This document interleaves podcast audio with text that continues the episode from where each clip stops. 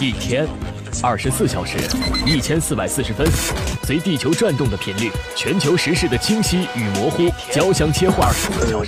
一千四百四十分，需要更多思辨的力量来了解这一切。登录九一八超级见闻，唤醒你的思辨力。思辨力。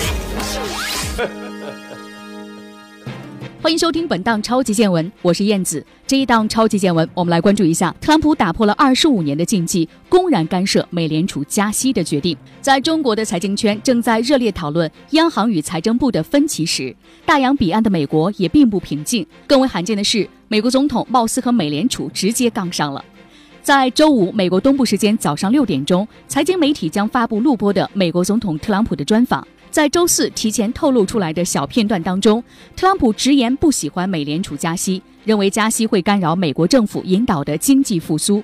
胜选之后，号称自己支持低利率、弱美元的特朗普原话是这么说的：“我对加息感到不开心，一点也不喜欢加息，因为每次经济走阳时，例如现在，美联储都要加息。在欧洲央行和日本保持宽松货币政策时，美国加息的时点可能很不好。”华盛顿日报阐释认为，特朗普希望美联储停止加息，而且提到了 CNBC 采访中的另外一段话：“利率上涨令我感到沮丧，会导致美元相对其他货币走强。其他宽松货币政策的国家汇率在下跌，美元却在涨。我必须告诉你们，这令我们处于弱势。”当然，特朗普在采访中也提到，虽然我不会批准加息，但我提名的美联储主席是个非常好的人，我要让他们做他们认为最好的事情。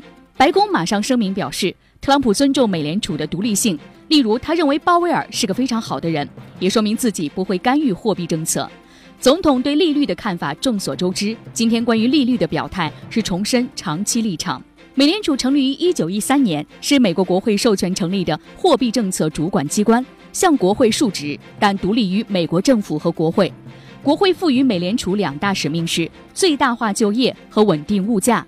从克林顿时期起，过去二十五年间，美国政府包括克林顿、小布什、奥巴马等前总统，基本没有公开质疑过美联储的货币政策，力求保证美联储的独立性。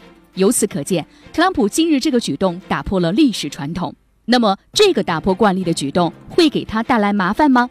午间十二点，登录九一八，我们今天的特别观察，为您在时间轴上纵向对比，深入解读。超级见闻，唤醒你的思辨力。感谢收听本档栏目。